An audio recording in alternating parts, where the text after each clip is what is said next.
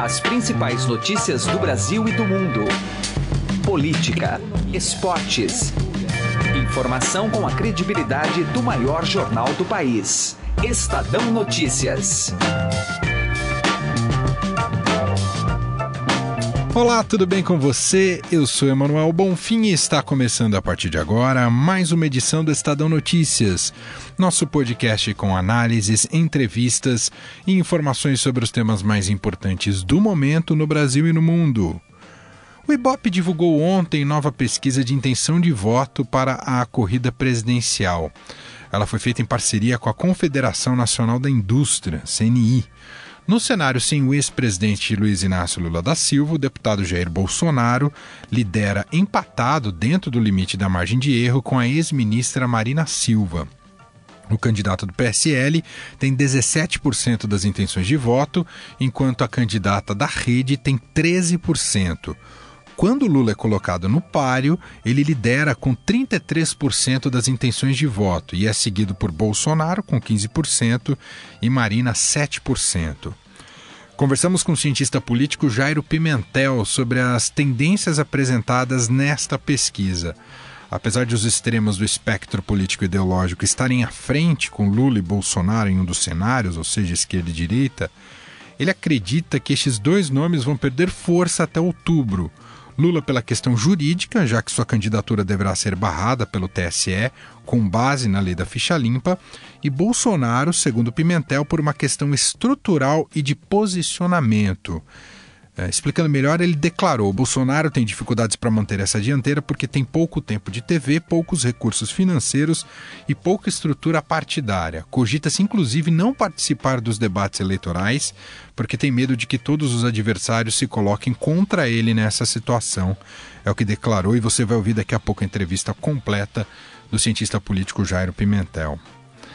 Além da mais recente pesquisa eleitoral, o programa de hoje bate um papo com Andresa Matais, editora da coluna do Estadão, e no assunto, as polêmicas decisões da segunda turma do Supremo Tribunal Federal e a guerra escancarada entre os ministros do tribunal. Confira também os comentários políticos do dia com José Neumann e Pinto na nossa tradicional coluna Direto ao Assunto. Você pode ouvir e assinar o Estadão Notícias tanto no iTunes quanto em aplicativo para o Android. Entre os aplicativos para o Android, recomendação do Google Podcasts, que é bem simples e fácil de usar. Também pode seguir o programa nas plataformas de streaming Deezer e Spotify. Nas duas, é só colocar né, o nome do programa no campo de buscas e passar a acompanhar todas as nossas publicações. Ouça e participe. Estadão Notícias. Coluna do Estadão, com Andresa Matais. A gente vai bater um papo agora com a Andresa Matais, editora da coluna do Estadão, que dessa vez não está em Brasília, está aqui em São Paulo, junto com a gente aqui no Estadão. Tudo bem, Andresa? Tudo bem, Emanuel? Oi para você, para os ouvintes. Andresa Matais, que é editora da coluna do Estadão, e o que a gente, o que ela vai destacar hoje aqui para a gente em nosso programa é sobre essa semana bastante intensa da segunda turma do Supremo Tribunal Federal, acumulando várias decisões polêmicas e que deflagraram, né, Andresa, uma verdadeira guerra entre os ministros, entre posições dos ministros e o Faquin cada vez mais isolado, pelo menos na segunda turma, né? Pois é, Manuel. O mundo político está todo voltado pra, para o Supremo Tribunal Federal. Tem muita gente enrolada ali na Operação Lava Jato. Então, é, por exemplo, ontem saiu uma pesquisa Ibope, né, mostrando o cenário eleitoral. Ninguém deu muita bola para essa pesquisa, não. Tá todo mundo ligando ali aquele hábito de vídeo ali do Supremo para poder rever as decisões da segunda turma e ver aonde cada um se encaixa ali para conseguir se livrar é, da pena ali do juiz Sérgio Moro. Isso está vindo pelo Supremo Tribunal Federal. Né? A gente achou muito no início da Lava Jato que todas as articulações para derrubar a operação e seus efeitos viria do Congresso, mas não, está vindo do próprio Supremo, de uma trinca ali formada pelo Lewandowski. É, vamos, trazer para a Copa do Mundo um, um, trio de atacantes, né? Dá para dizer assim? Que é o Levan, Ricardo Lewandowski, o ministro Dias Toffoli e o ministro Gilmar Mendes. Eles estão fazendo a goleada ali na segunda o Gilmar turma. Que é o líder, né? O Gilmar é o líder ali, vamos dizer, ele seria assim o Neymar, né, na, na seleção, aquele cara que pensa, né, articula ali a jogada. Se bem que hoje o Felipe Coutinho tá assim, né, mas enfim, você escolha aí o seu preferido. o, o, fato é que o Gilmar Mendes é a, é a mente pensante ali, mas ele não consegue fazer nada sozinho. Ele precisa dos outros ministros e ele conseguiu essa goleada também porque o ministro Celso de Mello não compareceu muito estranhamente porque estava com dor de dente. Então, é, foi aí 3 a 1 uh, isolamento do ministro Faquim. Eu conversei com um desses três ministros é, que me disse, em condição de reserva do seu nome, o seguinte: o campeão voltou, né? O que ele, é, o que ele quer dizer com isso? Que é, vai uh, acabar daqui para frente é, tudo isso que estava sendo jogado até agora, é, que é uma, uma, um Supremo Tribunal Federal favorável às medidas tomadas pela Operação Lava Jato. Então, essa turma que é contrária, que é mais crítica, é, é, é vai jogar é, para desfazer né, toda essa partida. E isso vai acontecer mais ainda, Emanuel, a partir de agosto, quando o ministro Dias Toffoli assumir o Supremo Tribunal Federal. Ali eles dizem que vai ter um grande finale. A cereja do bolo, segundo esse ministro, desse trio de atacantes aí, foi a decisão do ministro José Dirceu, é, que na prática você colocou uh, em dúvida ali a decisão do próprio Supremo é, de permitir a prisão após a segunda instância. É, o, o, José Dirceu estava preso nessa condição e a segunda turma reverteu a prisão dele, alegando que existia ali ainda é, possibilidade de um recurso mudar a decisão final. Mas na verdade não é nada disso. Eles mesmo dizem é, reservadamente que aquilo ali já foi um primeiro passo é, para acabar com a prisão após segunda instância. Aí você vai tirar muita gente da prisão e aí a gente tem na fila até o ex-presidente Luiz Inácio Lula da Silva. Então a cereja do bolo eles dizem que foi essa, o grande final eles não contam, mas a minha aposta é acabar de vez com a questão da prisão após segunda instância. Então muita coisa vai mudar no Supremo, esse grupo está muito animado, é, eles acham que tomaram as rédeas da situação é, a ponto de dar essa frase, né? O campeão voltou, ela é mais ou menos nesse sentido. É, e eles dizem: assistam porque o jogo virou. E, e junto a esse trio, quem vota com ele sempre, pensando no plenário, é o Marco Aurélio Melo. Eles têm esse quarteto, digamos, definido. Aí a Rosa Weber a gente nunca sabe para que lado vai, e os outros quatro são votam contrariamente. É mais ou menos assim. É, o Marco Aurélio né? Melo, até que ontem ele decidiu soltar o Eduardo Cunha, né? Surpreendeu a todos nós. só que o Cunha tinha, outra, tinha outros mandados de prisão, por isso que ele não ganhou a liberdade, mas o Marco Aurélio fez isso. Ele já deu uma entrevista dizendo que a prisão do Lula não ele foi correta. inconstitucional até. Né? Inconstitucional, imagina um ministro supremo que vai que julgar, né? A Constituição. É, dar uma entrevista como essa, bastante delicada essa situação. Ele certamente não vai se declarar impedido, que no meu ver deveria, já que ele já se manifestou é, publicamente sobre isso. É, e tem o Alexandre de Moraes também, que é um ministro do Supremo alinhado ali ao Gilmar Mendes, foi ministro do governo Michel Temer. É, e em alguns assuntos, como por exemplo a condução coercitiva, ele não a, se alinhou a esse grupo porque ele é ligado à polícia, que, que gosta dessa questão da condução coercitiva.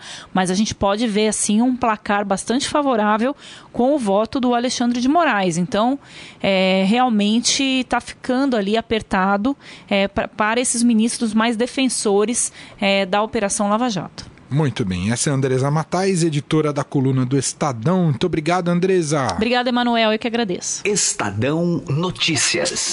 Política.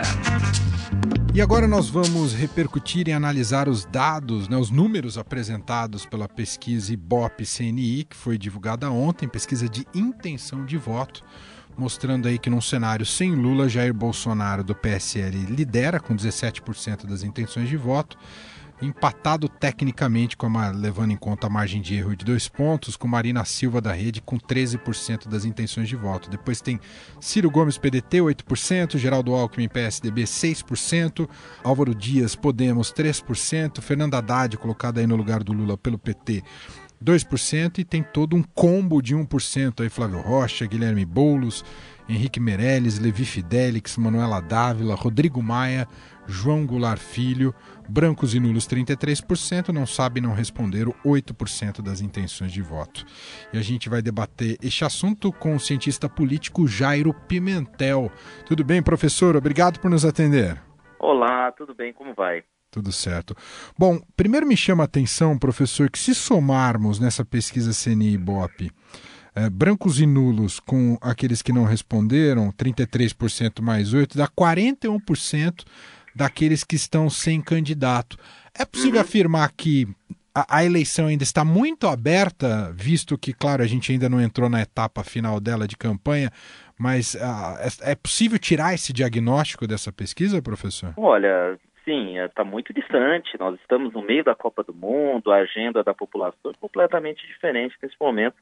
Ninguém está pensando muito na eleição presidencial, até por isso o número aí é recorde, né, de brancos e nulos né, nessa eleição, brancos, nulos, indecisos, etc. É, sim, é, é, empate é por isso. Empate também o eleitorado está muito crítico em relação à classe política e aí não encontra dentro do leque de opções oferecido nenhum nome que agrade completamente, né? É, no cenário com Lula, esse, esse percentual já diminui bastante, porque já é um nome mais consolidado no eleitorado, em parte do eleitorado, então ele tem um voto mais cristalizado. No, os demais nomes ainda carecem aí de uma exposição que a campanha eleitoral vai trazer e vai é, fomentar informações para o eleitorado tomar uma decisão mais esclarecida. Agora, professor, como explicar esse paradoxo de um eleitor que está descontente com a classe política, mas que demonstra ainda um voto favorável a um ex-presidente que está preso justamente por corrupção, professor? Olha, é, é parte do eleitorado, né? não é claro. é todo o eleitorado que está disponível, a, disposto a votar no Lula. E essa parte do eleitorado é aquele que se consolidou durante o período de governo PT como o público que foi mais beneficiado por, pelas políticas públicas, pelo governo petista, pelo governo de Lula e Dilma. Então, eles têm essa expectativa de que, uh, tendo em vista que todo mundo é, todo, toda a classe política é corrupta, ao menos aquele que me favoreceu no passado pode voltar a governar e me favorecer novamente. Então, a questão do voto de bolso é o que orienta o eleitor em primeiro lugar. A questão moral, a questão ética, a questão da corrupção é um segundo fator que importa, mas não é o predominante, sobretudo para as camadas mais pobres, que dependem muito da ação do Estado. Então, esses eleitores mais pobres, é, que são agradecidos pelo governo do PT, especificamente pelo governo Lula, tende a, a retribuir essa, o tempo em que o Lula esteve no poder e, e, e fez políticas para eles com mais uma eleição para o candidato do PT. A gente observa, professor, um combo aí considerável nesses. Eh, dividindo o que eles chamam de centro, mas também de Uhum. que estão à esquerda ou, ou à direita, é, com uma baixa porcentagem, né, com essa taxa aí de uhum. 1% das intenções de voto. Isso é de se esperar até as convenções partidárias ali, até o final delas, né, no final de julho, uhum. começo de agosto, que isso vai provocar um maior afunilamento dos nomes que efetivamente vão disputar a eleição? Ah, sim, tem muito balão de ensaio, né? Bastante, bastante candidaturas que estão sendo lançadas neste momento para ver se cola ou não cola no eleitorado. Não há motivo para colar mesmo, tendo em vista que o eleitorado, como eu disse, não está prestando atenção nisso, mas, sobretudo, para criar dificuldades neste momento, para vender facilidade no futuro, né? Para por que, que eu vou tirar um candidato que, tá, que tenha um, dois pontos da disputa para me coligar com outro partido? Né? Essa é a dificuldade que vai ser gerada para depois você vender facilidade no futuro para os partidos que tenham candidaturas mais, é, mais pontuadas, mais bem pontuadas nas pesquisas. Né? Então, é, faz parte da barganha política todos os partidos quererem vender mais dificilmente a sua a sua parte, né, a sua parcela de contribuição dentro da coligação de um candidato mais forte e é, é, é, essa dificuldade que ele acaba gerando quando lança uma candidatura. Mais por isso. Mas vai afunilar as candidaturas, vai ter menos candidatos que agora, com certeza. Não está fácil lançar candidato a presidente porque os custos de campanha são altos, são altos, né? E o financiamento é, mingou com o fim do, do da contribuição empresarial. Então, é, a, a potencialmente você vai ter menos candidatos do que você tem agora. O que o senhor está querendo dizer é que os partidos, na hora H, vão ter que priorizar provavelmente uh, eleições legislativas, aqueles que não tenham candidatos a presidente com potencial de ir para o segundo turno, é isso, professor? É por aí, porque com, é, focando na eleição legislativa, ele vai poder ter maiores retornos no futuro, porque a, a, divisão do bolo do fundo partidário é dado pelo tamanho da bancada do partido na Câmara Federal.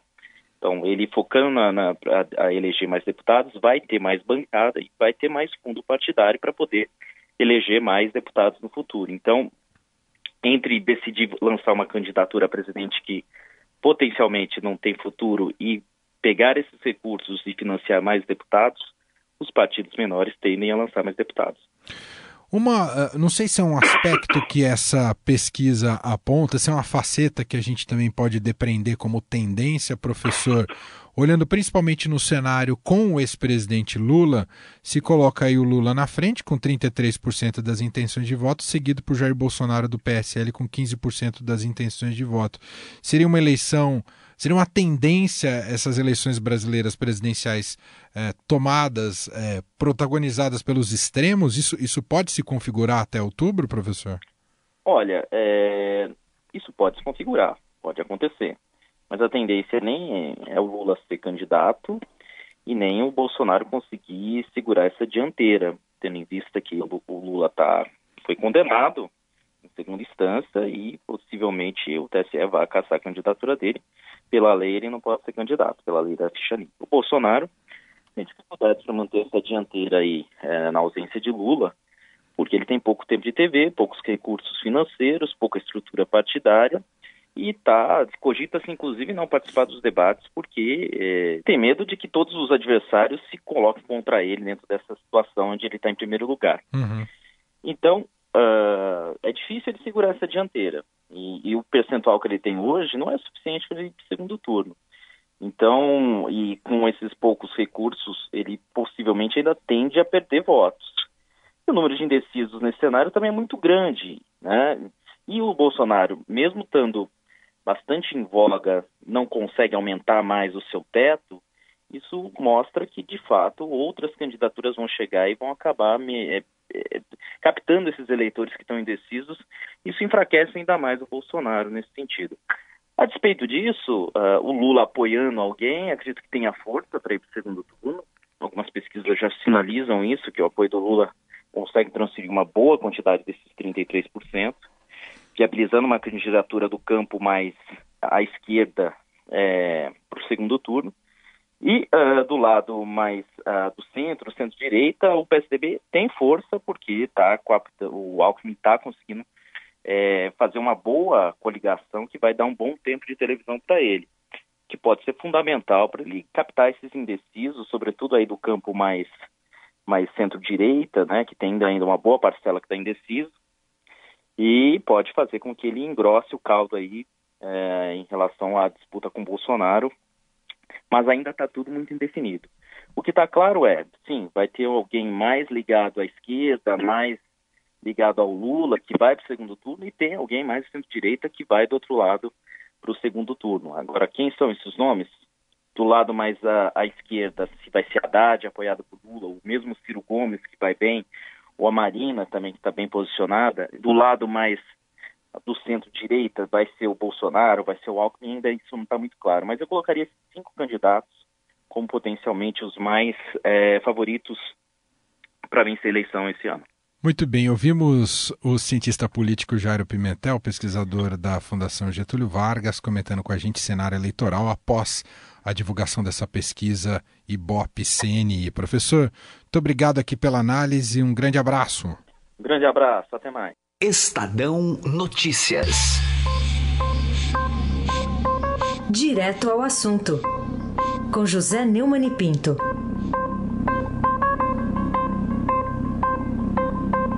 Não pense que o ministro Marco Aurélio Mello, do Supremo Tribunal Federal, dá ponto sem nó. Ele sabe porque concedeu habeas corpus ao Eduardo Cunha e sabe que Eduardo Cunha, o caranguejo do Odebrecht, não seria solto, porque tem mais duas condenações a cumprir. Ele está plenamente consciente disso tudo, porque o que ele está fazendo é uma campanha, é uma cruzada, é uma tentativa de forçar a presidente do Supremo, Carmen Lúcia, a marcar uma sessão plenária para discutir o que ele quer, uma mudança da jurisprudência fixada por 6 a 5 várias vezes, que permite que juízes mandem prender condenados após a sua condenação por segunda instância, embora permaneçam mesmo na cadeia, fazendo todos os recursos é, necessários para tentar uma absolvição posterior e para se limpar juridicamente. A segunda instância indica o fato: o crime foi cometido, está sendo punido. Ela alega que a Constituição prevê que a liberdade deve existir até o trânsito em julgado, mas a palavra liberdade e a palavra prisão, essas duas palavras não estão na Constituição. A Constituição diz exatamente que alguém só pode ser considerado culpado depois de passar em trânsito julgado. Não é a mesma coisa de prisão, não é a mesma coisa de liberdade. Mas Marco Aurélio insiste, teima, é mal educado, tratou a presidente do Supremo grosseiramente e desprezou a decisão do plenário. A decisão do plenário para ele não vale nada e habeas corpus como esse que ele concedeu a, a, a só serve para marcar sua posição perante os advogados granfinos que ele defende. José Neumann Pinto, direto ao assunto. O Estadão Notícias desta sexta-feira vai ficando por aqui. Contou com a apresentação minha, Emanuel Bonfim, e produção de Gustavo Lopes.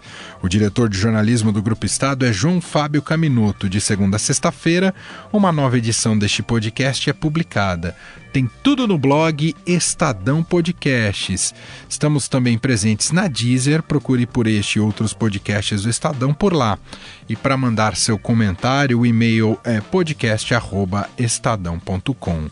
Um abraço para você, uma excelente sexta-feira e fim de semana e até mais. Estadão Notícias.